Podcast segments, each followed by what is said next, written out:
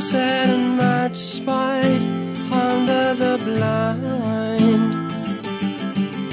Bueno, como no verán, nada, como estamos, en Zoom.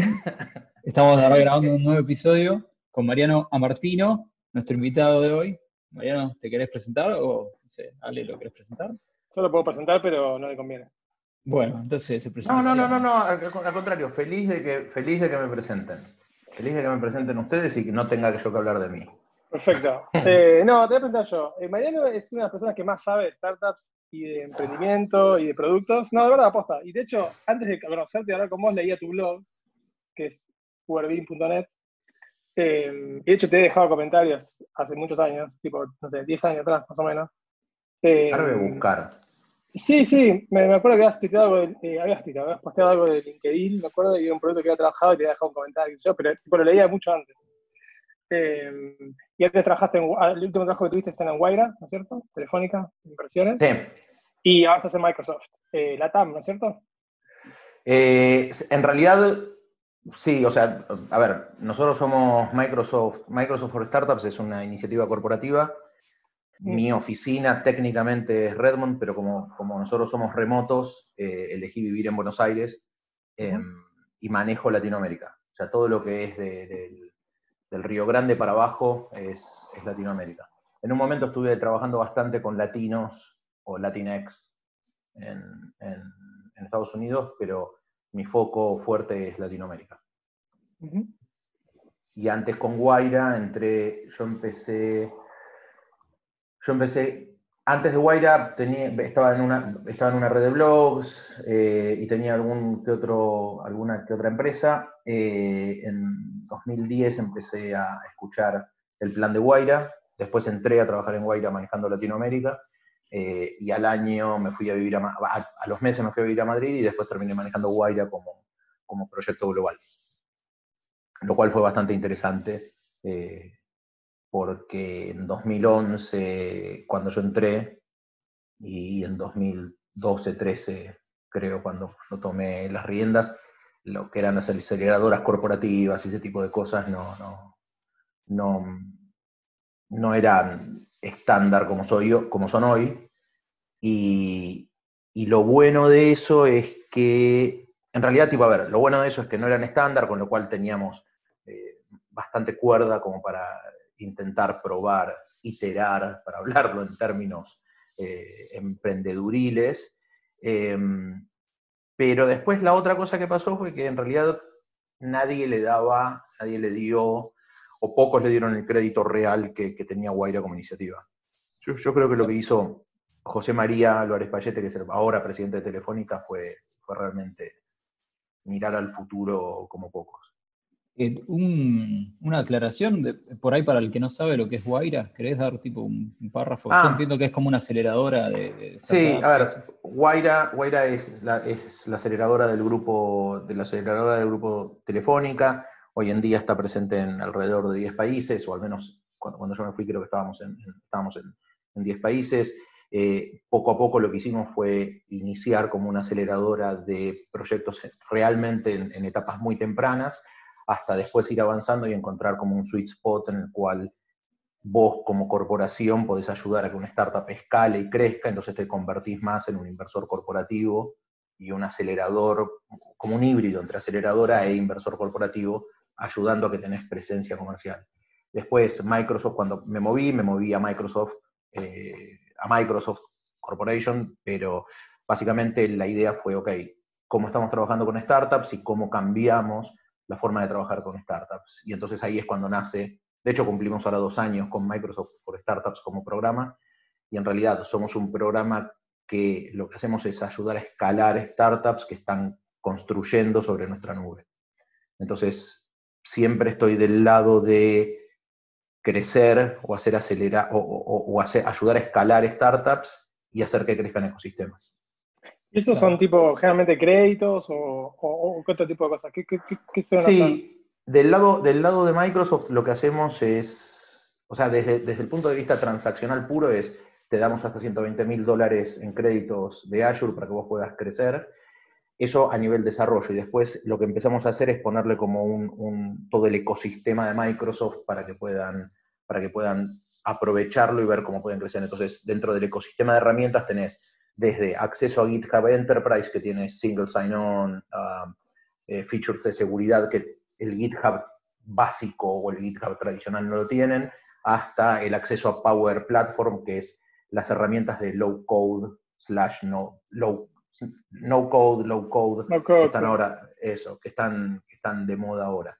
Pero que, a ver, para mí están buenas porque ayudan a que un montón de gente que no sabe lo que es la programación tengan acceso a crear. De acuerdo. Eso, lo hacemos desde el lado de vista transaccional y desde el lado de vista herramientas. Pero yo creo que el valor más grande es nosotros nos enfocamos.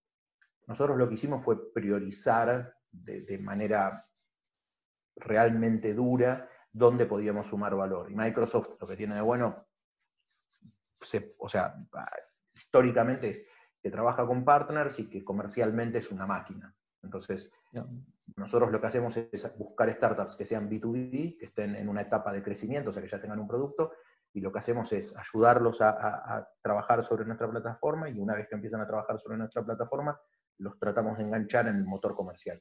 Y una vez que estás en el motor comercial, realmente Microsoft hace una diferencia. Claro. Sí, a mí me pasó, por ejemplo, la startup que, está haciendo es, eh, tenés el producto por ahí, tenés la idea, tenés un par de clientes, pero no tenés la distribución y por ahí a veces lo que más necesitas es eso, ¿no?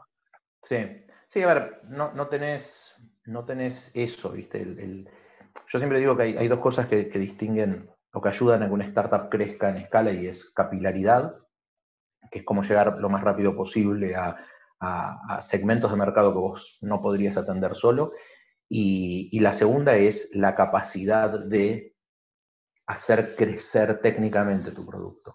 ¿okay? Es cómo ir, cómo ir encontrando el, sweet spot donde las features que vos le vas sumando realmente le suman valor al, producto. Entonces, desde el lado de, producto, nosotros podemos ayudar con, con, con, apoyo, no, no, digo soporte porque parece que es ayuda, pero es con, con blueprints de hacia dónde estamos yendo en cuanto a tecnologías, en cuanto a a uso de nube, a uso de, machine learning, pese a que todo el mundo diga inteligencia artificial, pero machine learning, etcétera, eh, por un lado, y después por otro lado, a nivel comercial, lo que tenés es un marketplace que tiene, tiene acceso a 80 millones de clientes corporativos a nivel mundial, tenemos, tenemos cientos de miles de partners de negocios, entonces, lo que ayudamos básicamente es encontrar el dónde podemos ayudar comercialmente.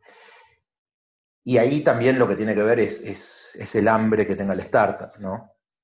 Es ver cómo la startup puede, puede levantar el teléfono y estar en contacto constante con, no sé, en Latinoamérica te diría que es conmigo y con mi equipo, eh, y, ver, oye, escúchame, quiero atacar a tal cliente, quiero, quiero hacer con, con un cliente X cosa, vos, tenés, vos lo estás atendiendo como cuenta, cómo puedo entrar yo. Y, honestamente, si el startup hace cierto push o nos ayuda a entender sus necesidades, nosotros, nosotros realmente podemos hacerlo. Pero es, es un partnership puro y duro. ¿okay? Es, es, es, ayúdame a entender cómo te ayudo. Si no, no, no te puedo ayudar. Sí, habiendo pasado es como, está buenísimo, porque de hecho es como la parte más difícil, va, por lo menos para mí, yo soy más una cabeza de producto, cabeza de desarrollo, y por ahí la parte de distribución es re difícil, sobre todo cuando empiezas algo nuevo y tipo no tenés, tipo, no, puedes ir a tocar el timbre y decirle, che, para mi producto, ¿viste? Eso. Sí, así que sí, la verdad es que, la verdad es que estoy, a ver, estoy bastante contento con cómo lo, lo conceptualizamos y lo, y lo lanzamos. O sea, a ver, somos, no, no, o sea, esto no, no, es una oda a Microsoft, pero, pero la verdad es, somos la empresa más grande del mundo y tener que cambiar toda la forma de trabajar con startups, cómo entregar créditos, cuál es el, punto en el cual, qué tipos de créditos, qué tipos de herramientas estamos dando. O sea, por ejemplo, tenés acceso a Visual Studio, ¿ok? O a VS Code o, la, la, herramienta que vos uses, pero también tenés acceso a GitHub. Entonces, qué es lo que vos, o sea, yo, te, yo tengo que darte a vos la mayor posibilidad o, la mayor amplitud de posibilidades para que vos crezcas tu, mm. tu producto y, ese es, y eso es lo que yo tengo que, lo, que el equipo tiene que conceptualizar. Y aparte es interesante porque arran- se metieron, eh, se metieron al revés, o sea, de abajo para arriba, se metieron por el desarrollador, tipo, se metieron en el editor que usan todos los desarrolladores, porque VS, VS VS Code, la verdad que es fantástico, yo detesto Sí, las ujú, Electron Apps, bueno. pero la verdad que es Ujú. espectacular, realmente espectacular. Sí. Y después tenés GitHub, que me pasas el resto del día. O sea, haces el tab, tipo cambias el tab, pasás de, de GitHub a GitHub, y después eh, pasas a Azure, ¿no? Sí. O pasás, eh, digo, eh, Amazon creo que sigue siendo el número uno, pero a- Azure, digo, de hecho, Pablo, vos tenías Azure, la startup anterior la tenías en Azure, ¿no? Eh, nosotros creo, no, no, no acuerdo bien si entramos en una especie de programa similar a- al que está diciendo Mariano, pero nos habían dado eh, créditos de Azure eh, para, para Sí. pasar algunas instancias ahí. Hicimos la migración y sí, cambian los nombres, pero básicamente las Sí. prestaciones eran bastante parecidas. Nosotros no teníamos nada de Platform as a Service, eso que es tipo un Postgres as a Service, esas cosas, eso no sé si está igual. eh, pero la otra parte de las virtuales estaba. Y ahora creo que todo el mundo igual va con containers, así que eso, si tienen eso, que seguro lo tienen, Sí. ya está. Cuando, cuando, cuando vos empezás a. Cuando, a ver, a medida que te haces cada día más. cada- a medida que te haces un poco más. Eh, no optimizado, sino que te, que, que te sofisticás un poco más en cómo trabajar código, te das cuenta que, que- irte hacia containers es, es realmente lo que, lo que vale. Entonces, cuando vos, cuando vos vas, vas haciendo, cuando vos vas cambiando de, conten- de- de- de contenedores o de, o de implementaciones o de, o de lo que sea, lo que estás haciendo únicamente es hacer, es reimplementar cosas, con lo cual terminás siendo agnóstico en un montón de, de Sí. herramientas. Claro. Y, y cuando, y tal vez es lo, lo más interesante nuestro es que en realidad, a ver, yo, yo me acuerdo que en mi blog había escrito en 2014 que cuando leí el primer memo de Satya, cuando, cuando Te iba Satya a lo nombran, sí, cuando Satya lo nombran CEO en 2014, si no me equivoco, eh, escribe un memo en el cual ya empieza a hablar de nube, de open source, etcétera, y yo me acuerdo que leí ese memo y dije, o sea, me sorprendió la claridad que tenía para, para bajar conceptos. Y entonces, esa, esa bajada de conceptos, me acuerdo que escribí una nota que dije, esto es un caso de, de- de reinvención corporativa, este es el tipo de empresa donde me gustaría Claro. laburar. Y Bueno. obviamente, tipo, no estaba ni, pensando yo en irme a Microsoft. Pero, mm, En producto parece que metieron un cambio, ¿no? Pues yo te digo la verdad, Microsoft siempre no le prestaba mucha Sí. atención, pero después eh, hay otra persona Sí. también, no, me- no me acuerdo el nombre ahora, pero es el flaco que pre- eh, presenta la Surface, que hace una presentación muy buena. Panay. Eh, creo que Sí. es un chabón que Panay, está sí, siempre, sí. está siempre Sí, muy sí, sí, arriba. Panay. Es un, es un, es, es un personaje. Eh, Panos Panay se llama, si no me equivoco. Sí, sí, Eh, Panos, ese, ese. Eso. Mm. Es, es, es un tipo. Un porque te caga trompada, parece que dice. Sí, la verdad, la verdad es, que, es que me gusta mucho el- la, la presentación y, y cuando lo, vos, vos lo ves cambiando, eh, el, tipo, el tipo maneja todo Microsoft Devices, ¿ok? Con lo cual maneja Surface, Xbox, ah, HoloLens, todo, ¿ok? Eh, y el tipo es como el padre de, de la marca Surface, por decirlo de alguna manera. Así como Satya es el padre de Azure. O sea. Satya, Satya es el padre de, de- de Azure en cuanto a cómo, o sea, empujar la, vis- la visión hacia donde se iba, etc. Em, y la verdad es, es, es bastante, es bastante interesante. Yo, de hecho, salí de mi, de mi Mac. Yo era un fanático de ThinkPad. ¿Ok? Yo era un, un fanático, o sea, yo, yo era feliz con mi ThinkPad negra, mi caja negra, yo iba a todos lados con mi cajita negra horrible. Eh, un día se me rompe en Argentina y al lado de la tienda Matadelfines estaba la tienda Sarmiento Computación, que era el único servicio oficial de IBM, ¿ok? Entonces voy y le digo, che, escúchame, quiero, se me estropeó la, la, la ThinkPad, la necesito para laburar, y los pibes no solamente me dijeron que tardaban un mes y medio, sino que me cobraban 900, no, me- no me olvido más, 999 dólares por la eh, mainboard. Y le dije, pero pará, por esa plata me compro la... ¿Te acordás la MacBook eh, blanca de plástico que había salido? La MacBook, la MacBook, la MacBook original, que era con G4. Eso, sí, la eso, primera, ahí. la segunda Mac que tuve, de hecho. eso. Yo no me acuerdo cuál, cuál, cuál familia fue, pero era la de plástico blanca. Entonces había dos. Y me reenojé, me reenojé, fui y me compré una, una Mac. Y pasé completamente de ser toda mi vida Windows a, a, ser Mac. Y hace, en noviembre, en diciembre, estaba en, un, en una reunión en, en, Redmond y bajé al store y me compré una Surface, me compré una Surface Pro 7 con i5, me compré tipo el lápiz, el teclado, el mouse, que para mí los mouse, los mouse de Microsoft son siempre una maravilla y mm, me compré el i5. Y Microsoft tiene una política de cambios en el cual vos durante el primer mes podés ir y devolverla, o cambiar la máquina, devolverla, de que yo. Agarré el i5 y yo venía de un MacBook, eh, MacBook Pro eh, última generación, 16 GB de RAM, tipo, un tera de disco, una, una bestia. Me había pasado una Surface y de golpe, claro, era como, ¿qué es esto? me quería matar. Entonces fui, mi último viaje antes de, que empiecen a frenar todo, eh, me metí en un, store y le digo, mira, sorry, quiero devolver esto o llevarme una i7. Y me dijeron, lo que quieras. Y dije, no, pero pará, estoy acostumbrado a que me traten mal. digo, no, no, no, porque, ¿cómo que lo que quiera? Sí, decime qué te, sirve. O sea, ¿querés la plata o querés, ah, tenés descuento de empleado, mira, te devuelvo la plata, obviamente con tu descuento, pero si te vas a una i7 también te voy a hacer descuento de empleados, así que nada, tipo, la diferencia son 180 dólares. Y le dije, listo, dame la i7. Obviamente, tipo, me quedé con la i7 y ahí me, quedé. Y pasé, y ahora tengo una, una Surface y soy, a ver, soy feliz. Tenía la Mac igual, tipo, en mi escritorio vos veías mi Mac y mi, mi, mi Mac, mi, mi Surface y mi iPad como segunda pantalla. Y hace una semana vendí mi MacBook Pro, mi iPad está ahí más para streamear Disney Plus que otra cosa. Eh, y, mm, pero la verdad es que, la verdad es, que es, muy buen equipo. Y a ver, de nuevo, eh, todo el mundo sabe que, que no tengo problemas en, decir cuando algo no me gusta. ¿no? Eh, tiene buenos, buenos reviews el, el, iPad, el, la Surface. Sí. Yo ahora me compré la, la iPad Pro con el teclado. Sí, con el teclado ese ese que se levanta así tipo... el, que pesa, el que pesa más que un delfín bebé. Es un montón, es un montón. Y es re finito. Yo digo, ¿qué tiene adentro que pesa tanto? Pero me, partió un poco la cabeza el producto, porque es como que se, me pasa ahora que toco la pantalla de la Mac. Y como que me cambió. Si tuvieras una Surface, si tuvieras ah, una Surface. No, ¿sabes qué es lo que, me, lo que me pasó a mí? de nuevo, eh, yo, o sea, puedo saltar a la Mac y volver a hacer, o sea, el día que encuentro una Mac, lo que me pasó fue que me cansé, ¿sabes qué? Del teclado que no me andaba. El teclado me lo tuvieron que cambiar tres veces y ojo, la gente de iPoint en Argentina se portó maravilloso.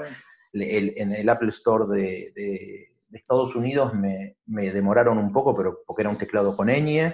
Eh, o sea, no tengo nada que decir como atención al cliente. Lo que sí me pasó fue, mira, pagué 2.200 dólares una máquina, no puede ser que tengan teclado.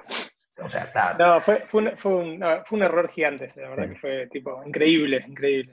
Y ahora un amigo, de hecho Roger Schulz, que es un amigo mío que, que, que siempre estamos molestándolo en Twitter, eh, se compró la 13 con el teclado nuevo y me dijo que, que es un cambio total. Sí, sí, la verdad. Y hecho el teclado esta de iPad también es, el, no es el Butterfly. Ellos hicieron el Butterfly que es finito porque Johnny Ive quería que el teclado sea finito, digamos, que sea todo chato. Entonces inventaron ese, esa forma de poner los keys con el Butterfly que es como cruzadito. Y lo tuvieron que hacer el rollback. Cuando se fue Johnny, dijeron, Tito, se fue el gordo, sacamos, el teclado. Sí, igual lo, lo, que, lo que te pasa es, no sé, no sé si te pasa cuando, cuando interactúas con tocar la pantalla, o sea, es gracioso porque estamos grabando en audio y yo estoy haciendo, moviendo las manos, como si la gente, como, si alguien me mirara, ¿no? Pero eh, cuando te acostumbras a estar toqueteando la pantalla y mover cosas con teclado, pantalla y todo, volver atrás y no poder tocar la pantalla. Es, es, lo que me pasa con el iPad es que hay un tercer nivel ahora. Eso, eso me pasa, recién de hecho cuando cancelé la Zoom Call toqué la pantalla de la Mac, pero me pasa otra cosa, tiene un trackpad el teclado y ahora es como un tercer nivel donde la interacción interfaz eh, cerebro-computadora es distinta, porque es como que cuando mueves el, no sé si viste el puntero, como que se adapta a la UI. Sí, sí, sí. Es distinto porque vos estás acostumbrado que el mouse tiene que ser muy preciso, pero esto es como que más o menos movés el dedo para un lado en el trackpad y se va donde tiene que ir. Sí. Como que eso, el otro día nivel, ¿eh? No sé, no sé quién hizo, dentro de Apple, no sé si quién del, laboratorio de hardware o, uno de los diseñadores explicó cómo se había hecho el, paso y cuando ellos lo llaman como gravedad. el, centro, o sea, el centro de acción en la pantalla tiene una gravedad, por decirlo de alguna manera, tiene una gravedad que hace que cuando vos ya vas moviendo el mouse ahí, o sea, o el puntero, por decirlo de alguna manera, cuando vas moviendo el puntero, automáticamente entiende que vas para ahí y lo, y lo, toca. Eso me pareció, honestamente me pareció magnífico. Y después hay pequeños detalles que, que, no se están viendo. Por ejemplo, una, una pavada que me, que me, parece increíble es en la, que me di cuenta el otro día, en, la, en, en el teclado de la Surface, el trackpad está movido del centro. O sea, si vos lo mirás, no está alineado al centro del teclado. ¿Entendés? Es, está como un, par de milímetros a la derecha y mm, e increíblemente es mucho más cómodo. O sea, no tengo que levantar las manos como las tenía que levantar antes. Estamos yendo a un nivel donde, honestamente, en hardware. Es, es, cada, cada, cosa es, son, son pequeños improvements. Eh, ahora se viendo clases, eso va a cambiar, ¿no? Sí, obvio. Pero Microsoft tiene los láseres, tiene los. Eh, ¿Cómo se llaman? HoloLens. Ah, HoloLens. Sí, los, los, HoloLens. Sí, y los HoloLens andan. No pegó eso, eso, eso no pegó. No, lo targetearon a Consumer, le estaba apuntando a Consumer y parece que después dieron marcha atrás, ¿no? O por lo menos así se. Mira, ahí yo honestamente estoy. Nosotros, nosotros, nosotros usábamos más HoloLens y tecnología de esa en, en Telefónica de la que uso acá pero a ver, únicamente por la unidad de negocios. Em, honestamente creo que los costos hacen, o sea, los costos para tener el tipo de, performance que vos estás viendo en, este tipo de hardware actual, eh, hacen que, a nivel consumer sea difícil. O sea, no sé, por ejemplo, el otro día, el otro día un amigo me decía, bueno, pero qué difícil es que, HoloLens sea más barato si tenés el cardboard de Google que te pones una cajita de cartón. Y yo decía, te juro que no tiene nada que ver. Em, y para algunas cosas es increíble. Yo vi una, en, Build, estuve viendo el año pasado, ¿no? En este estuve jugando con, cómo lo usa Volvo para trabajar dentro de los motores y cuando vos, cuando vos te, entregan un, un, motor, o sea, vos estás en la fábrica de Volvo y tenés que estar armando el motor de un camión, y te pones el, el, HoloLens y lo vas, lo vas armando, lo que te va indicando HoloLens es desde el tipo de posición hasta la presión, hasta los grados de inclinación entre una pieza y otra. Entonces lo que empezás a ver es que la realidad aumentada en sí, hoy en día, te genera tanta reducción de costos en, en procesos industriales que el mercado consumer es realmente bueno, pero hasta ahora no hay nadie que lo tenga que, lo tenga. Es más allá de algunas cosas que sí vamos viendo con, no sé, con, algunos desarrollos o con algunas cosas que está haciendo con Oculus. Eh, ¿Cómo se llama ese que fue el, que no está fundido, que, se quemaron toda la guita y nunca lanzaron? Magic, Magic Leap. Magic Leap. Automáticamente, ¿viste? Los dos dijimos, vos dijiste, que está fundido. Magic Leap, Magic Leap. Pero ese era como que habían hecho una demo que al final era toda, pero me parece que la demo era mentira, por eso se fundieron, o no, no sé, ¿no había algo así? Había algo de eso, no me acuerdo bien. Yo vi un chabón moviendo el dedo, me acuerdo, en el aire, y movía el cubo con una precisión que era impresionante, era como que, tipo, era sí. eh, Minority Report, que todo el mundo da referencia a esa película que es malísima, by the way, pero quedó asociado. Mira, eh, los tipos no solamente, no solamente se fue el CEO esta semana, sino que son el startup que más plata había levantado en modo stealth. Eh, mm.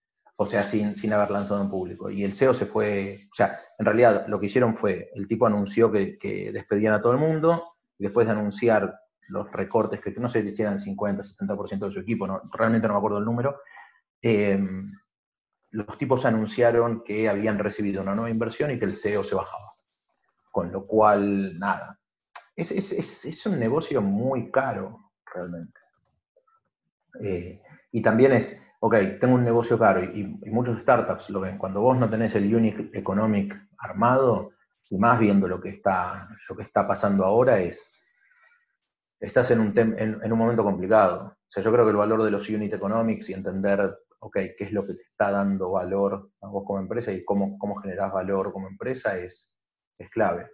Yo Por ejemplo, yo como- ahora- eh, ahora- te, te- te interrumpo, perdón. Sí, sí, sí. Mariano. Eh, ¿Qué es Unit Economics que vos nombras? Yo, El, el- el unit economic es, es básicamente tratar de entender cómo vos vas a lograr un pricing correcto de forma tal que la economía de tu negocio lo puedas, lo puedas escalar. ¿ok? No sé, yo por ejemplo acabo de pagar un, un producto que es que realmente está muy bueno, pero no sé muy bien qué es. O sea, no sé si es una aplicación para tener notas, si Mm. es una aplicación para publicar un blog, no sé si es...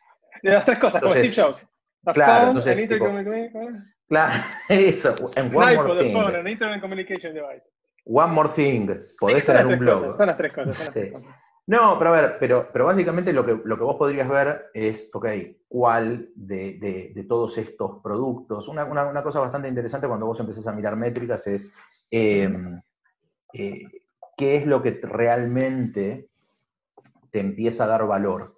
Y sobre, Claro. cuando- sobre todo cuando vos empezás a ver las métricas, ¿entendés? Es cómo, cómo vos podés tener el- el- el- los, los, los costos asociados a cada una de estas, de estas funciones. ¿entendés? Entonces vos, por ejemplo, para ver lo que es el Unit Economics, lo que vos haces, ves cuál es el, el- el revenue directo y los costos asociados con, un- con tu modelo de negocios. No sé, en este caso... Vamos al ejemplo, vamos al ejemplo posta, te digo los Estoy- números posta.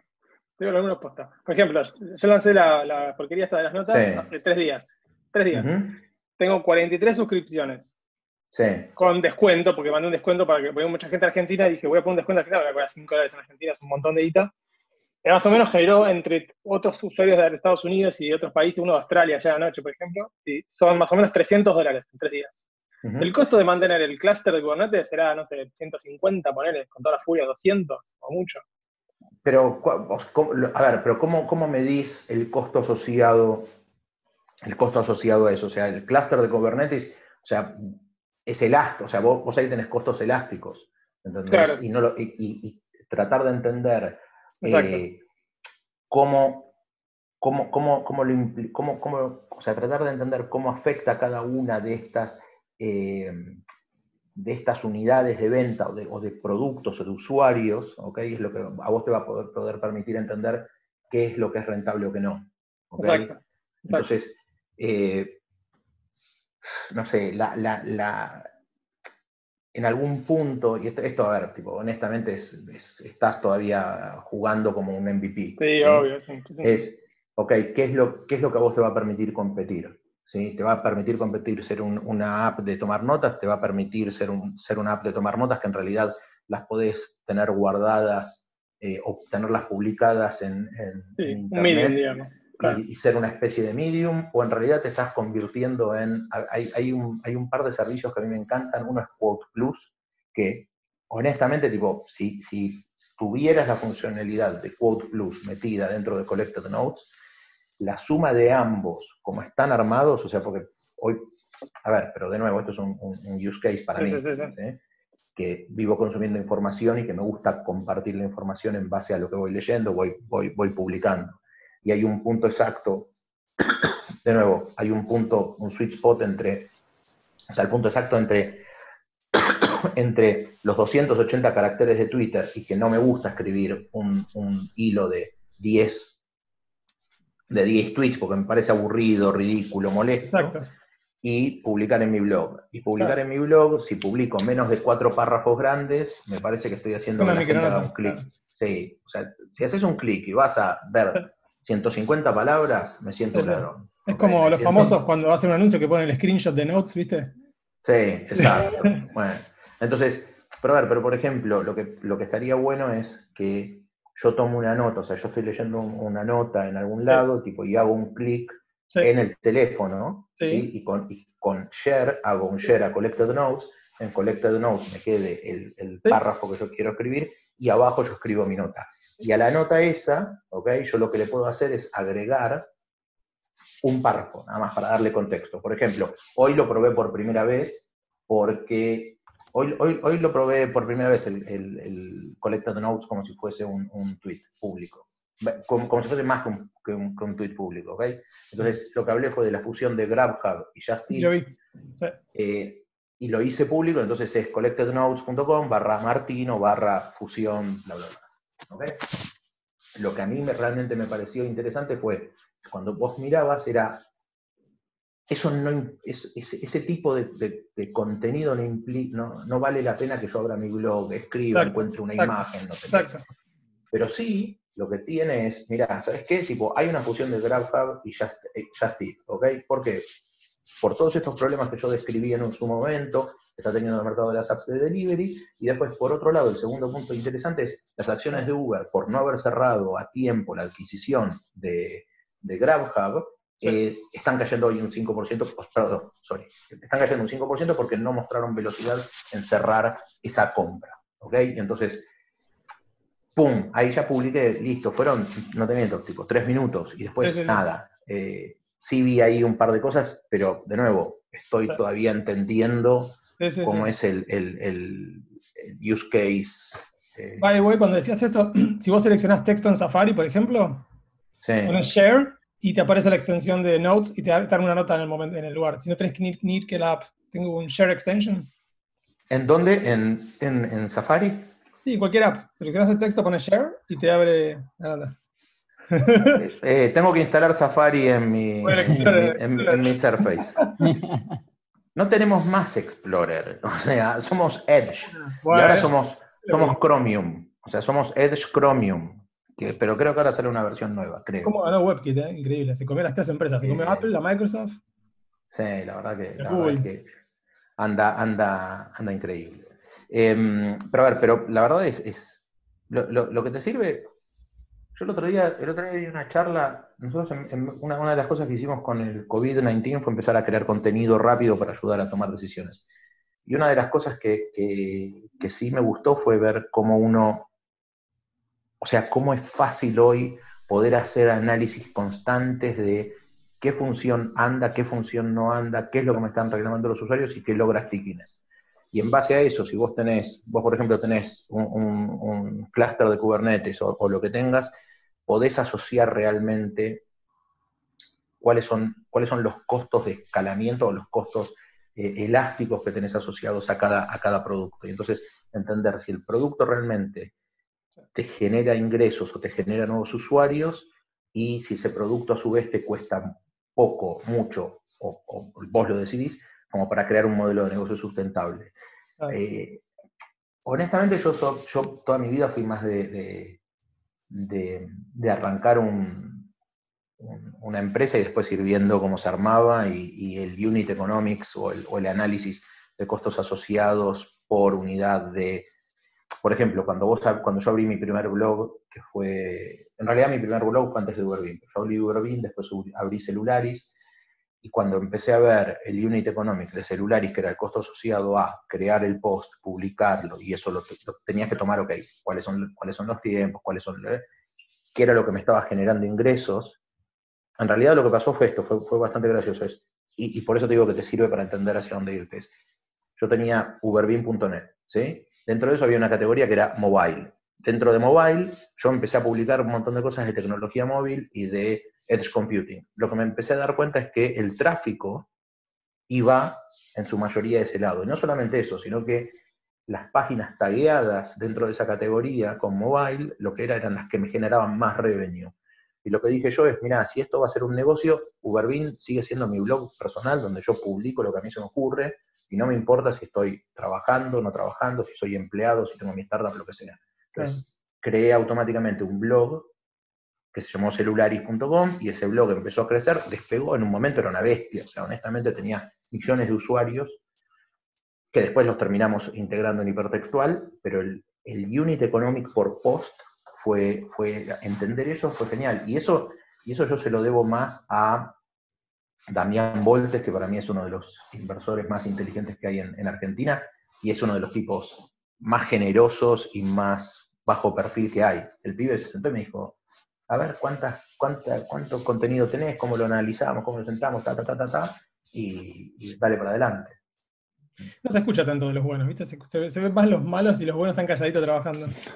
Se escucha más, sí, se escucha más de los, de los, o sea, se escucha más de los, de los buenos que se hacen prensa. ¿ok? Sí. Eh, qué sé yo, no sé, por ejemplo, yo, yo tengo a, a- hay, hay dos tipos que me parecen geniales y que encima en Argentina, hay, hay, hay varios tipos, ¿no? Que son buenos, pero por ejemplo, Nico Berman y, y, y Hernán Casá, más allá de que Nico se casi sea, también es un, es un puto cerebro y lo, lo admiro, para mí ellos dos son como, como tipos monstruosos, ¿entendés? Dentro de, de los inversores que hay en Argentina. Y sin embargo son de los que menos prensa se hacen. Eh, y hay otros que viven haciéndose prensa. Mirá que se publica el video, ¿eh? ¿Qué cosa? ¿Qué, qué video? No, no, no. este, mm, pero a ver, pero realmente lo que vos ves es, es, es una constancia. Yo creo, ¿sabes qué? Que toda nuestra industria, o sea, todos nosotros, ustedes, yo, los inversores, somos como, como la industria de los restaurantes. ¿Entendés? Viste que para ganar una estrella Michelin la podés ganar, pero si no te mantenés, la vas perdiendo. Entonces, lo que vos ves es constancia, constancia, constancia. Entonces, en Damián veo constancia de que es un tipo que es generoso con su tiempo, con sus consejos, etcétera.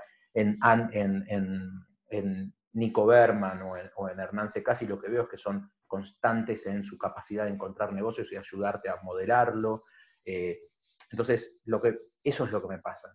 Tipo, no sé, Cristóbal Perdomo, boludo, que es un pibe que, pocos lo conocen, que está en Jaguar Ventures basado en Argentina, es un mexicano, el tipo es completamente abierto. Es un cerebro. Nos quedan tres minutos, quiero hacer una pregunta, eh, si me dejan. Eh, por- hablando de esto, porque a mí me pasa mucho que no entiendo muy bien el, el- el ecosistema de inversiones en Argentina. Siendo una startup, si sos alguien que tiene una idea, más que una idea que la estás ejecutando, no una idea, tengo una idea de una app, sino... No, posta, tipo, ¿qué? ¿cómo que haces? Porque acá está como medio armado todo el sistema, ¿viste? Es como que es automático, es como casi Uber Eats, pero en Argentina, ponele. Tipo, ¿es el buen momento para hacerlo? ¿Qué haces? Tipo, tenés una startup con un producto que más o menos está, está hecho y tenés un par de clientes, Mira. o es un poco de tracción. ¿Qué, qué, qué mierda haces? Eh, a ver, ah, cierto que esta app se corta ahora en, en dos minutos. Sí, no, Eh, Auspiciado por no, no, eh, no, a ver, hablando en serio, es eh, realmente hay un ecosistema que es bastante fuerte. Lo que tenemos es que es un ecosistema que es bastante, que tiene unos jugadores bastante eh, predeterminados. Y lo que, lo que estamos tratando de hacer, honestamente, es, es- hay mucha gente en el ecosistema que está tratando de hacer que crezca, ¿sí? La gente de ASEA, por ejemplo, está haciendo muy buenas cosas para ayudar a los emprendedores que no tienen experiencia en el mercado a saber cómo buscar un inversor, saber cómo encontrar un MVP. En mi caso, por ejemplo, también con, con la, gente, con la Asociación Argentina de Capital de Riesgo, que es ARCAP, se está tratando de hacer lo mismo. En mi caso, estoy un montón de, de eventos y charlas y etcétera que hacemos con Microsoft for Startups son para los que están recién empezando en- o, o son first time entrepreneurs, porque realmente es, es bastante complicado. Ya emprender en Argentina es un dolor de cabeza, o para ser más políticamente correcto, es, no, es, no es un ecosistema tan abierto y con tantas oportunidades como, pa- como, como otros. ¿ok? Entonces, yo creo que, que hay mucho trabajo de, de- de los que ya tenemos un tiempo en, en hacer más fuerte el ecosistema. Porque no te olvides que gran parte de lo que hacemos acá también, o sea, si, si vos mirás el mercado argentino como, o sea, si vos sos un emprendedor y mirás únicamente el mercado argentino como tu única chance de crecer, estás ya en problemas. Y, y- realmente creo que eso es un, mensaje que, que- cuando se da, se da desde un lado negativo y se debería dar desde un lado positivo.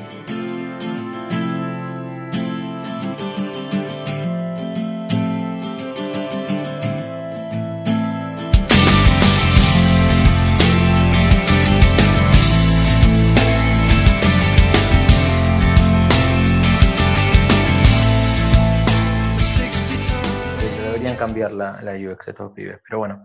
Zoom es Em, un desastre. Sí, qué sé yo. Mejor, mejor no, no, no hablo porque después van a decir que, que, que los critico.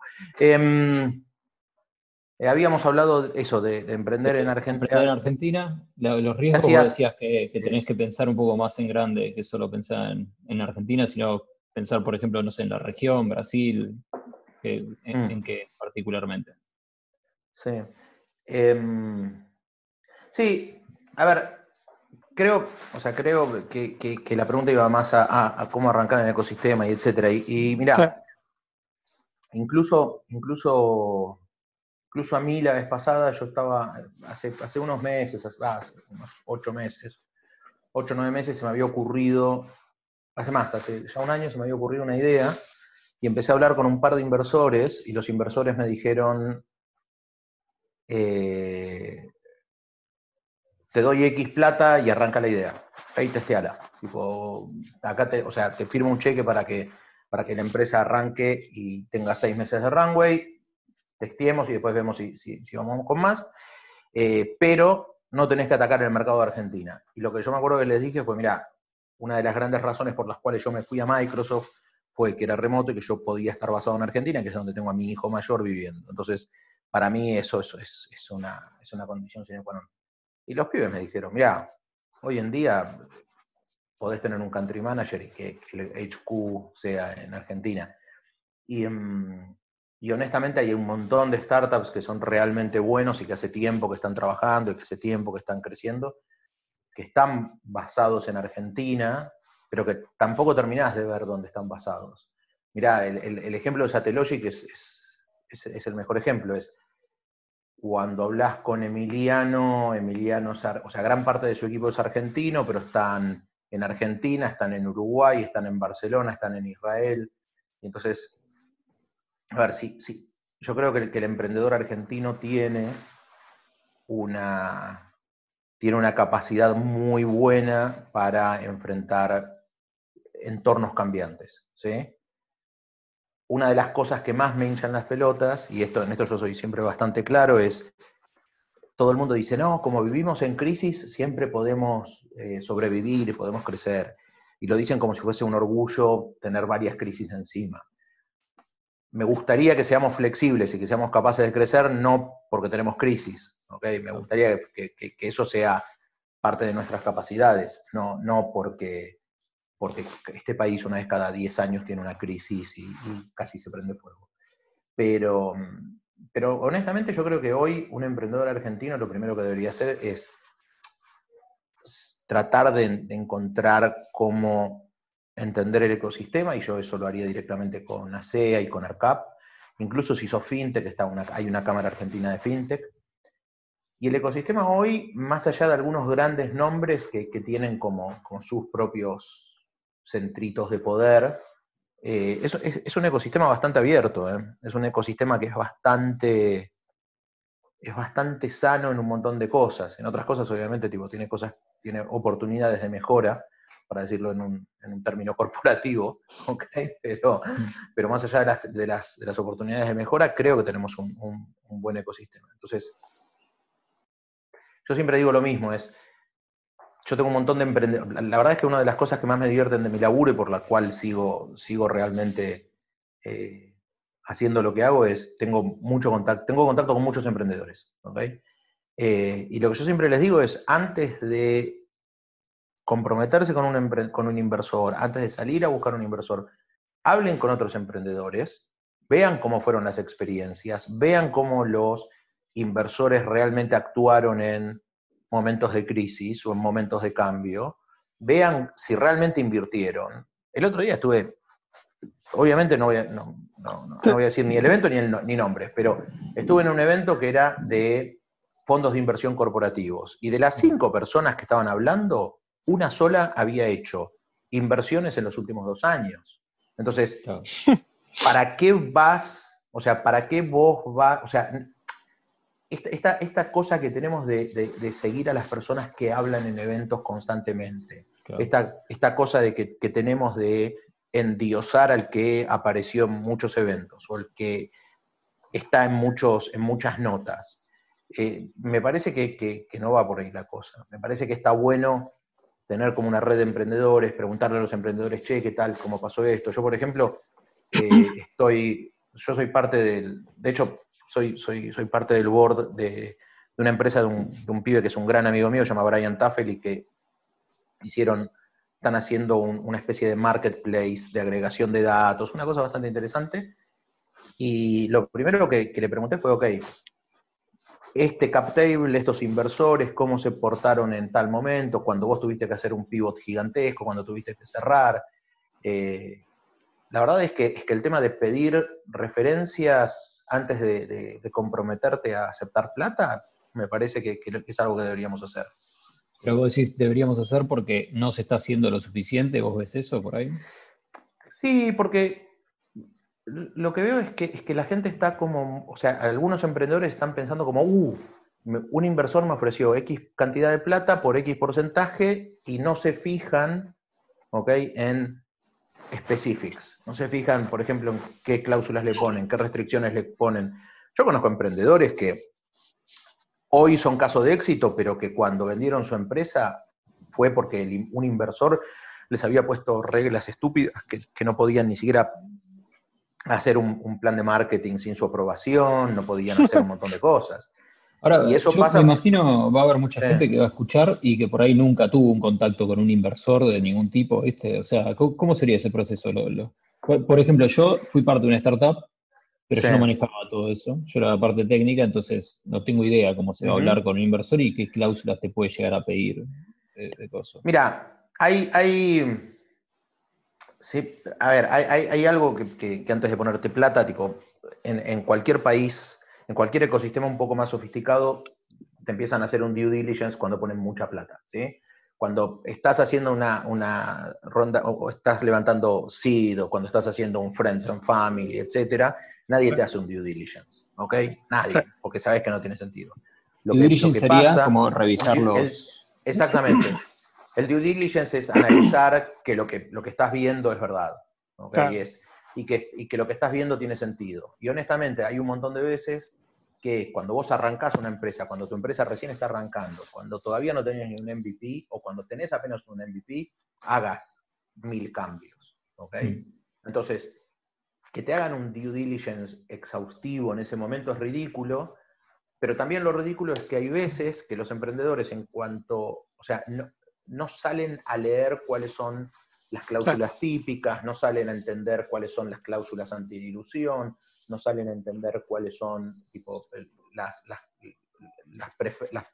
tablas preferenciales, no sé cómo se dice en, español, pero es el, preferred shares y qué es lo que pasa cuando hay un evento de liquidez, etc. Yo creo que hace falta como algo más de capacitación, por eso esto, esto no, no, no, lo digo corporativamente, pero por eso desde Microsoft apoyamos a SEA, Porque yo creo que, que haya un, ecosistema de emprendedores que te expliquen, ok, cuáles son los puntos para ver, cómo, son las diferentes fases, fases del fundraising, cómo son las diferentes fases.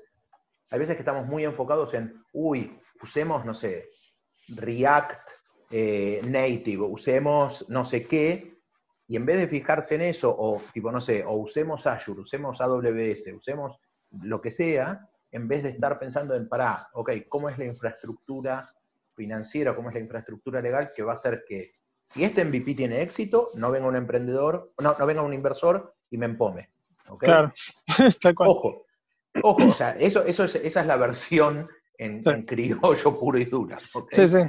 Eh, pero también me pasó al revés, como, como inversor, como inversor, la, mejor historia que tengo es, eh, invertimos en una empresa y el, el, emprendedor se gastó el 60% de, de, la plata en comprarse un, auto cero kilómetro, un modelo X de auto, porque así él llegaba más rápido a la oficina.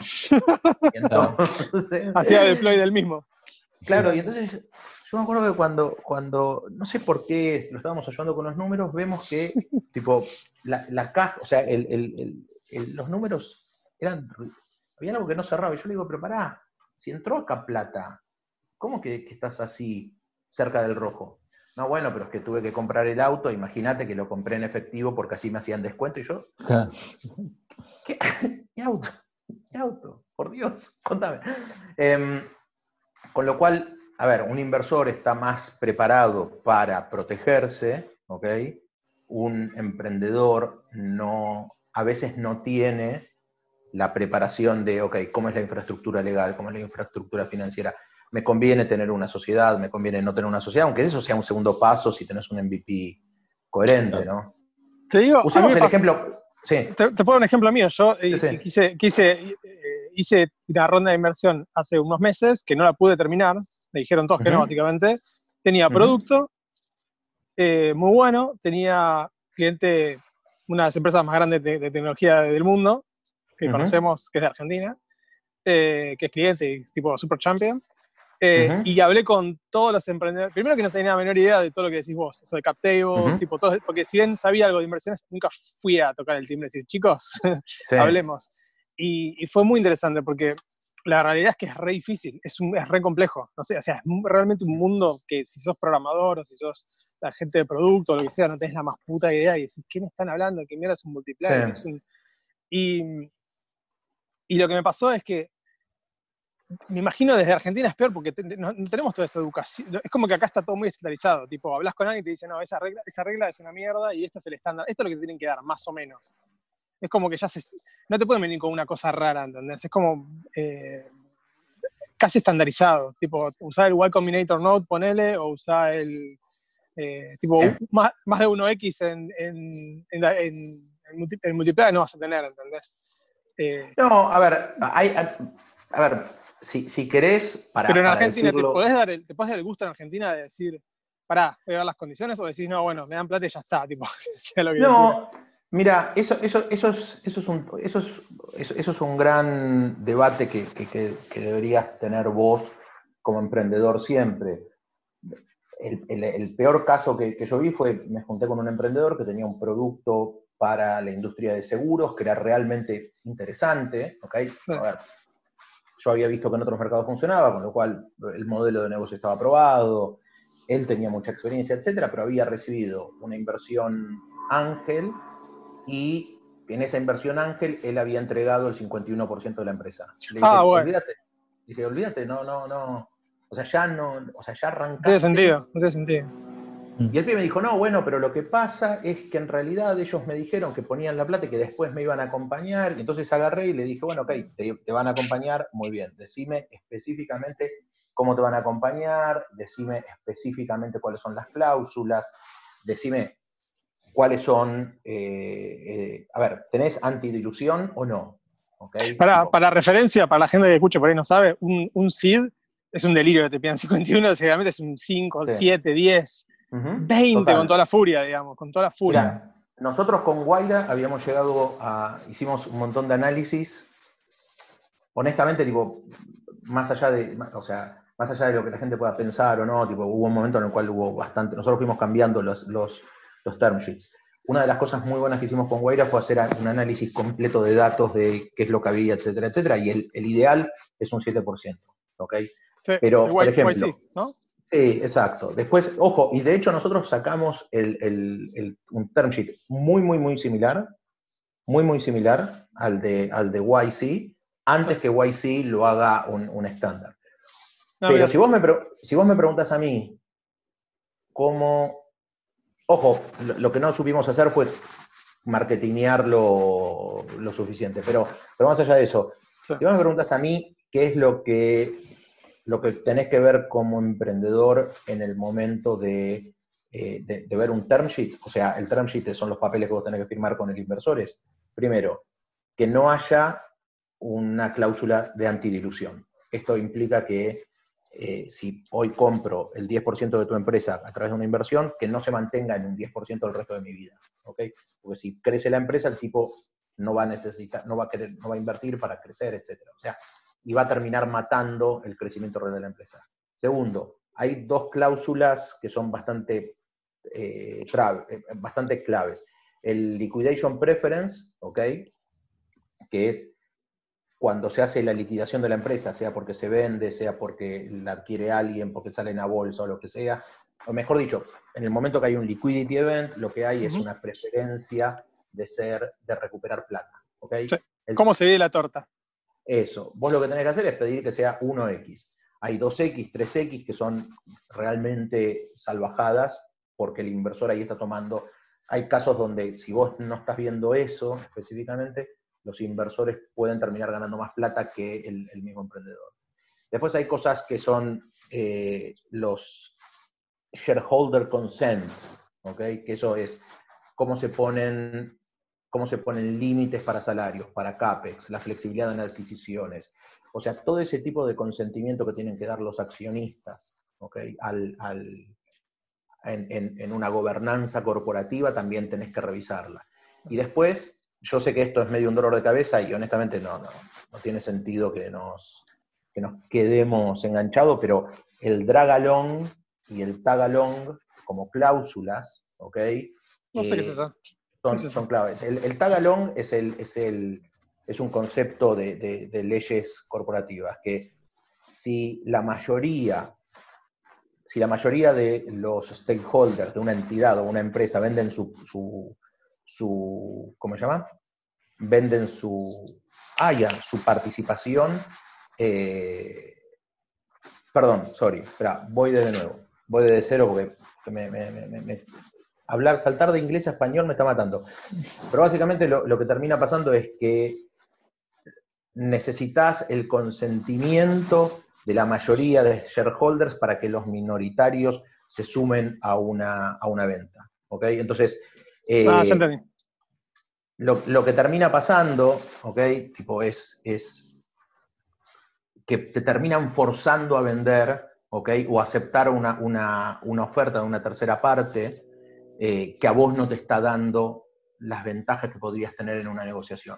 Entonces, de golpe, eh, vos como, como, como inversor o como, como, eh, como, como, emprendedor, lo que tenés que entender es que el dragalón favorece a la mayoría de los shareholders. ¿okay? El tagalón favorece a, la, a los, a, los no, no, minoría, a los minority shareholders. ¿okay? Y después, el right of first refusal, que es el tercer punto, favorece siempre a los que tienen preferred actions, ¿ok? Y entonces, eso es el derecho que tiene un, shareholder preferencial de comprar nuevas acciones que la empresa va, va, va lanzando, ¿ok? Esto no es un cap, no es un, eh, ¿cómo se llama cap? Eh, no, ¿cómo se llama? Eh, ¿cómo se llama el término? Cuando haces una, una, ronda de nuevo y el que invirtió 10 puede comprar de nuevo. Claro, sí. Value ¿Es con value cap? sí. No, en realidad lo que, lo, que es, es, darle, es darle la oportunidad al, shareholder que tiene preferencia a que siga manteniendo siempre la, mayoría. Exacto. Entonces, lo que tiene es la mayoría o que se queden en control de la, empresa. Ahora, todas la verdad cosas, es que. Todas estas cosas, ponele. Si sos un emprendedor, tipo, a mí me pasó, fue un mes, ponerle de leer todos los días mil cosas para entender qué carajo es un value cap table, qué carajo es eh, un, un, note, y eso es en un lugar donde está restandarizado. En Argentina, ¿cómo mierda es eso? O sea, que, no hay un... No, en general están estandarizados.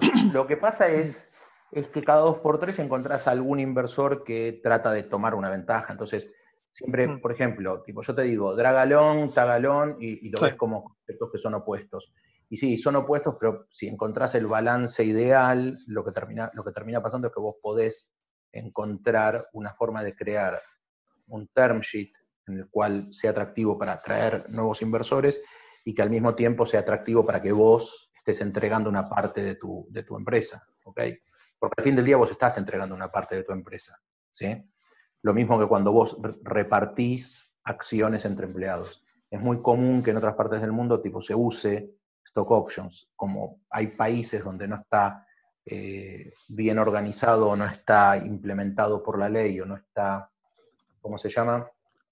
Eh, no está interpretado por la ley. ¿okay? Tenés, tenés, que terminar haciendo cosas como phantom shares, un montón de cosas que son ultra, a ver, que no son ultra complicadas, pero son medio un dolor de cabeza y que tienen problemas impositivos. Entonces, en Argentina yo te diría que lo más complicado es cómo establecer stock options para los empleados y cómo encontrar, ya cuando estás armando la empresa, cómo separar el option pools, el option pool para empleados, cómo encontrar un balance entre estas, estos cinco puntos de, del term sheet que, para recibir plata. Em, y ahí lo que sí creo es que hay que estar metido en el ecosistema, hay que, hay, que hay que entrar y hay que mirar y hay que capacitarse en ese tema, y hay que capacitarse constantemente.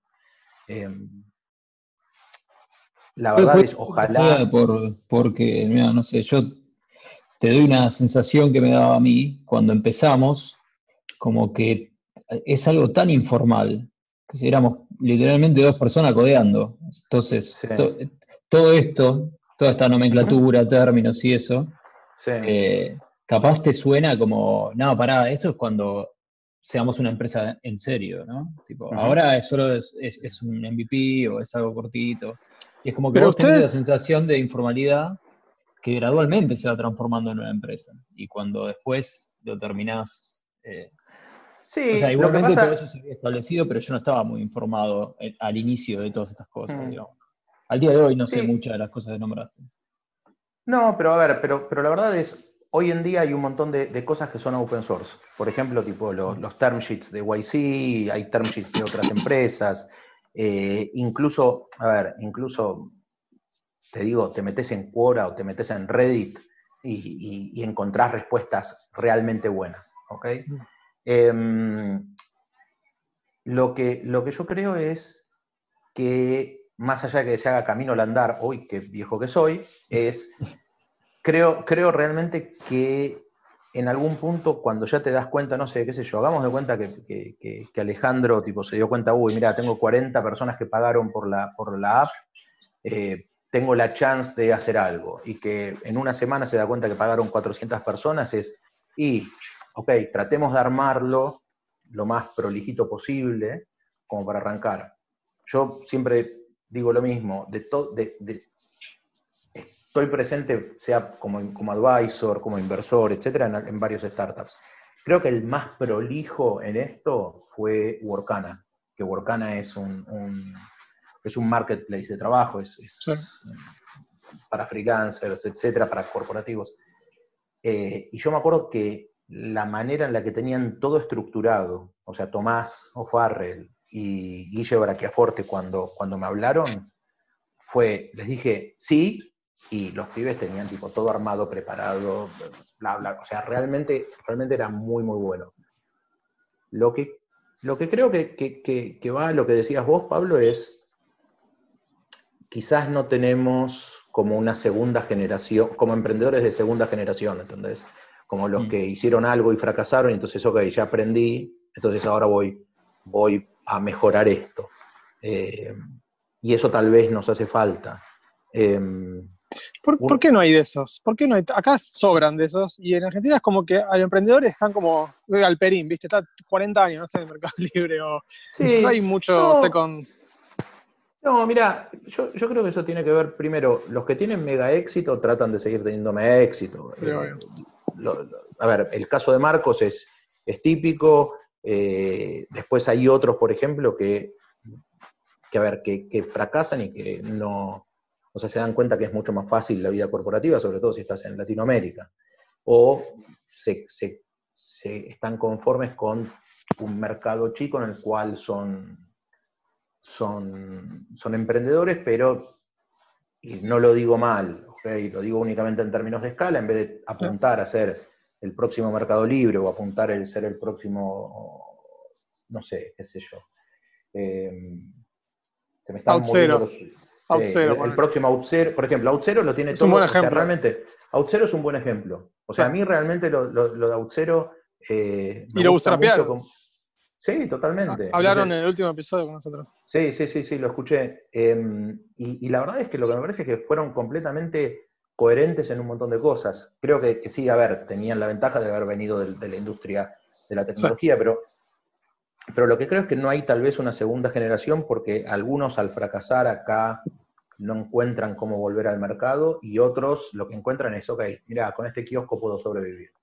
Eh, de nuevo, tipo, qué sé yo, no sé, Damián Voltes, que vendió, una, em, o sea, vendió Digital Ventures, que cuando vos mirás el impacto en cuanto a cantidad de emprendedores que salieron de Digital Ventures al momento de hacerse la venta, en el mercado de AdTech en la región, o sea, no te digo solamente Argentina, sino en varios países de la región, fundaron muchas empresas. Empresas de, advertising en audio, de, DSPs, CSPs, etc. Eh, lo que vos ves es que hay como ganas de, ok, vendí, ¿cuál es mi próximo paso? ¿Cómo sigo adelante? ¿Cómo armo, cómo armo algo? Eh, tal vez es porque nuestro ecosistema empezó un poco más tarde, o porque cuando nuestro ecosistema empezó era gente que la tenía un poco más, tenía la vida un poco más resuelta que, el promedio en Estados Unidos. Em, mm. No sé, vos lo sabés. O sea, si, si, a vos, si a vos te va mal en, algo en Estados Unidos, ahora en, en, Bay Area, ¿te va no va a pasar absolutamente nada. No te va a pasar absolutamente nada. Cero. Acá, Cero. Acá es Al un contrario. De cabeza. Al contrario, ya conoces a los inversores. Me pasó ahora cuando hice la ronda de inversiones, bueno, que no la, no la completé al final, pero ponele Angels, como decís vos, tipo amigos. Sí. Era como plata como para dos años, eran 200 y pico de lucas, ¿entendés? Y por ahí hablé con, no sé, los inversores conocidos, Hunter, ponele, Semil, todos esos. Y sí, te dicen que sí, que ni, pero al final, tipo, es como, viste, pasa el tiempo, están tasteando a ver cómo, cómo evoluciona. Sí, pero, si no pones la plata. Pero al otro día hablas con otro y está todo, es como que es, casi parte del, es como parte de la máquina y se entiende como algo no, no positivo ni negativo, sino como algo que es natural que pase, ¿entendés? No es como, porque eso también tiene que ver con la manera, el mindset argentino, ¿no? El tema de la deuda, de, cómo, cómo, vemos las cosas financieras y, Pero es que nosotros no estamos acostumbrados a eso, porque por ejemplo, ¿cuánto, ¿cuánta gente entiende que la bolsa o sea que salir a bolsa es simplemente salir a lograr financiación para que tu empresa siga creciendo. Vos hablás acá de, de la bolsa, o vos hablarles acá de lo que es volverse una compañía pública, y se imaginan que volverse una compañía pública es, uy, gano, gané plata jugando a la bolsa, y no, realmente no. La bolsa es, un, mercado de deuda pública, y, punto. Después, por otro lado, lo que eso no se, pero eso no se enseña, Mariana, no lo aprendes en ningún lado. O sea, no, no lo enseñan en la escuela, por ejemplo. No, no, bueno, pero eso, ese es, ese es, un, problema, un problema nuestro con el cual tenemos que, lidiar, o al menos un problema con el cual tenemos, tenemos que tratar de, ayudar a los que están, los que están arrancando. Eh, todo el mundo dice, uy, quiero llevar a mi empresa que sea, a, mi empresa que, llegue a la bolsa. Ok, pero, pero ¿para qué? O sea, únicamente para vos hacer plata o únicamente para demostrar que lograste algo. Em, y después lo otro es, también hay mitos. Por ejemplo, yo me acuerdo que, una vez tuve una discusión gigantesca con, una bloguera de TechCrunch que había escrito, creo que un libro, que decía Once you're lucky, twice you're good. Y yo creo que yo estoy completa, completamente convencido que es al revés. O sea, en, sobre todo en, Bay Area, si vos haces algo bien y haces un startup bueno y lo vendés, la segunda vez, cuando salís a buscar plata, es, o sea, posta es una boludez. Tenés los contactos, tenés el track record, tenés los contactos financieros, los contactos de gente de negocios. La gente que te compró la empresa, si le fue bien, te van a seguir apoyando. Con lo cual, la primera vez es la más difícil. ¿Entendés? Es crear algo desde cero y salir al mercado. Y recién después, o sea, y después, cuando ya lo hiciste y tuviste éxito, tener ahí cómo crecer. Eh, es más, si, tuviste ese éxito anterior, ni siquiera tenés que ir a salir a buscar plata. Es simplemente elegir vos. Cuando vienen a vos a decir, tengo una amiga que me dice, habla con este otro, este pibe que ahora está, está por empezar su startup, es un chabón que fue su empresa, trabajó en todo, tipo, tiene un currículum increíble, y me dice, quiero que hables con él y que me dejes meterle plata en su empresa. No sé qué va a hacer, así literal, no sé qué va a hacer, pero estoy empezando mi fondo y quiero que lo convenzas de que le dé plata. Yo digo, bueno, también le voy a hablar. O sea, e-, ¿entendés la locura de que una persona que ni siquiera conoce a la persona, personalmente, me dice, quiero que vos me hagas de espía y que le llenes la cabeza para que me deje que le dé plata? Bueno, a ver, yo, yo, yo tengo casos de, conocidos en común en el cual, tipo, le han dicho, o sea, le han dicho, avísame cuando empieces tu próxima empresa si yo, yo entro como inversor. Y es, man, ya no sabes ni de qué, todavía no sabes ni siquiera si va a empezar una empresa y ya le estás ofreciendo plata. Y mientras tanto hay, gente que, que está arrancando su primera empresa y está por pegarse un tiro para ver qué es lo que, cómo convence un inversor.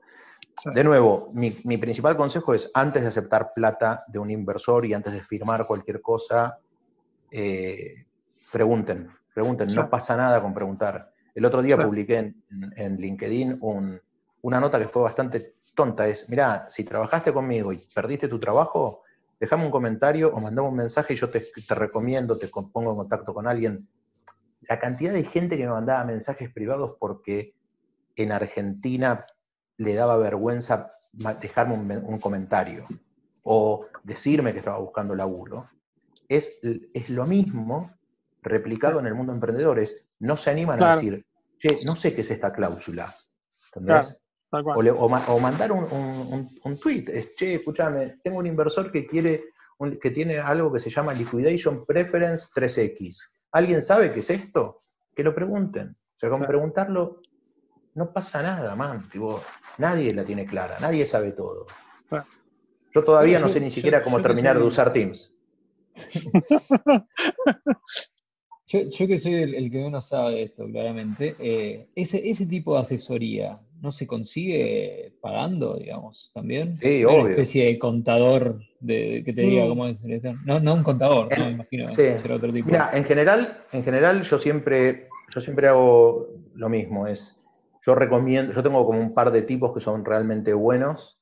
Eh, por ejemplo, si ya, tenés la, si ya tenés algo de plata como para, que, porque estás levantando plata y porque realmente querés armar bien tu empresa, yo siempre digo, habla con Juan Pablo Capello. ¿okay? Juan Pablo Capello es un abogado que está basado en Miami, el pibe fue parte del equipo fundador de, Patagon, estuvo metido en mil cosas, está en el mundo de los startups desde la época de, desde la época de Patagon, o sea, hace 20 años, con lo cual, o 15 años, 20 poner. Eh, con lo cual, yo sí tengo mi gente de confianza. Pero después, por ejemplo, encontrar, eh, eh, encontrar las asociaciones de emprendedores ¿ok? Eso es clave. Em, y después, ser cara dura y mandar un mensaje por Twitter. Che, escúchame, sé que, sé que vos trabajás con startups, no, no podés ver mi deck. ¿Sabes la cantidad de veces que recibo eso? De, todos los, de todas las veces que recibí eso, a ver, obviamente a la mitad le puedo contestar, a la otra mitad no le puedo ni contestar, porque tengo que vivir yo también, o sea, no, no, no tengo tanto tiempo. Una sola vez alguien se enojó porque yo a los que, incluso a los que no les puedo ayudar, les respondo, tipo, mira, sorry, la verdad, no tengo tiempo. Eh, si querés, mandame, mandame un mail con 10 puntos y yo te, los, hago preguntas y listo. Pero una sola vez uno se enoja. No puede ser que vos no ayudas a nadie. Y después, por otro lado, es, es yo, ¿sabes la cantidad de veces? Cuando a mí me preguntan, ok, ¿quién es el, quién, quién es alguien que te encanta en el ecosistema? Y yo siempre digo lo mismo, no sé, Martín Barsovsky a Martín yo le he mandado preguntas de, che, Martín, escúchame, tengo una oferta para unirme a Microsoft. Ok, le digo, eh, contame, ¿qué opinas de esto? Pum, o sea, hasta preguntar tipo de mi carrera. Y tengo, tengo 49 años. sí, sí, sí. Preguntar y pedir ayuda, no, no, nunca, nunca está mal. Nunca. Ni fracasar, ni pedir ayuda, ni decir que no sabes. Cosa que culturalmente es re difícil, ¿no? Es como que nos cuesta. Es tipo, ahora sabemos todas, sabemos todas, y no es así. Sí. Obvio. Me, mirá, si me, si me haces preguntas técnicas ahora, te voy a, voy a empezar a googlear las respuestas. Perdón, a binguear las respuestas. Con el Edge. Con el Edge. Igual la verdad es, yo usaba Chrome, ¿sí? De hecho tenía muchas discusiones con Fabio, eh, con Fabio Aguilioni que me decía que deje, de usar, que deje de usar Chrome, que qué sé yo. Después en Mac usaba siempre Safari, pero sobre todo porque era default. Eh, y me pasé a, Edge, que encima estoy usando una versión Dogfood que me quiero pegar un tiro en la cabeza a veces, pero estoy contento, honestamente. No tengo necesidad de vender Edge, ¿ok? Pero estoy contento con el navegador. Más allá de que Collected Notes no me... No me Pasa archivo. Sí, pues que Collected Notes, que soy un usuario... Eh, Ávido.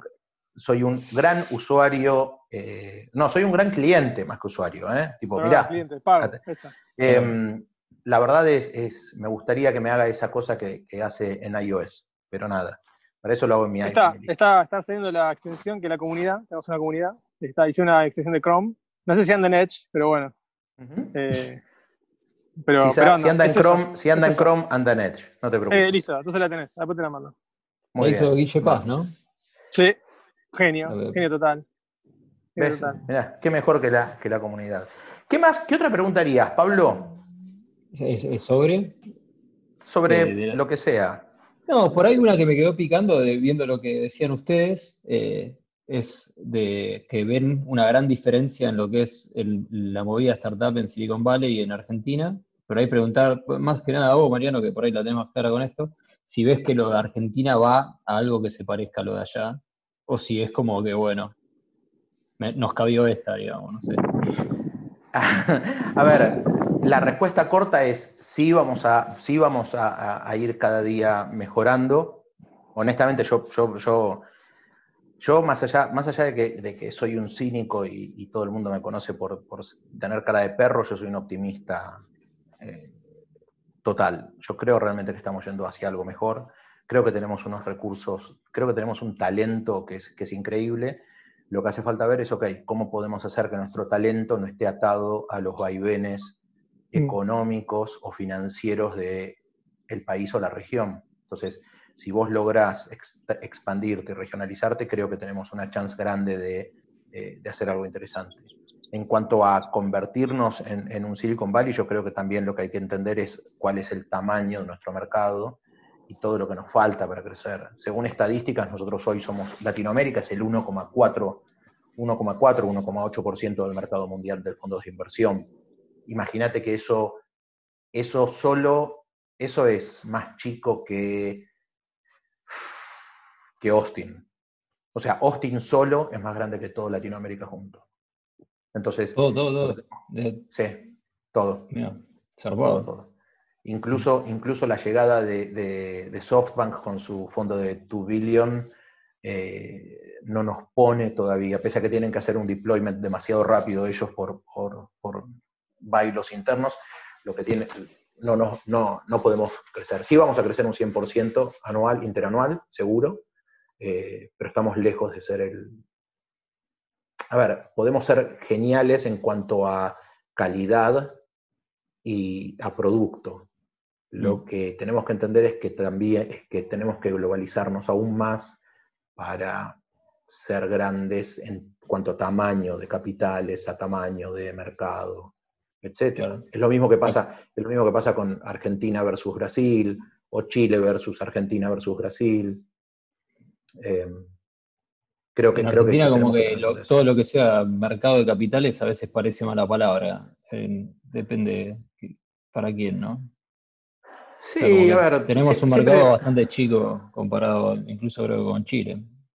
Local. Eh, en cuanto a mercado de capitales, somos más chicos que Chile. Chile lo que tiene es un, es un, un, fondeo gigantesco gracias a las AFIP, que acá son mala palabra. Eh, y después lo que, tienen, lo que tiene Chile, que eso es algo que, realmente yo se lo admiro, es ellos tienen a Corfo, que es la corporación financiera del país, que va ayudando a crecer diferentes ecosistemas. Empezaron con bodegas hace 50 años y hoy nos ganan, pero nos destrozan a nivel mundial. Entonces Corfo va creciendo, terminó haciendo ahora Startup Chile y siguen creciendo por tener una política de Estado a largo plazo. Está bien. Bueno, me parece ahí ya nos va a cortar el, mismo sistema. Zoom, que, ¿ves? Teams, no te echaría. Prometo que la próxima la hacemos con, con Teams, o sea, me comprometo a eso. Y pasamos el chivo todo, si funciona bien. Eh, no, no, por favor, no, no, no quiero presionar. Che, em, nada, gracias por la invitación. No, muchas gracias a vos. Gracias a vos, Mariano. Eh, muy buena charla, aparte no se escucha mucho de esa parte, ¿no? Es como, siempre nos quedamos en la parte de desarrolladores, es como tipo, bueno, hacer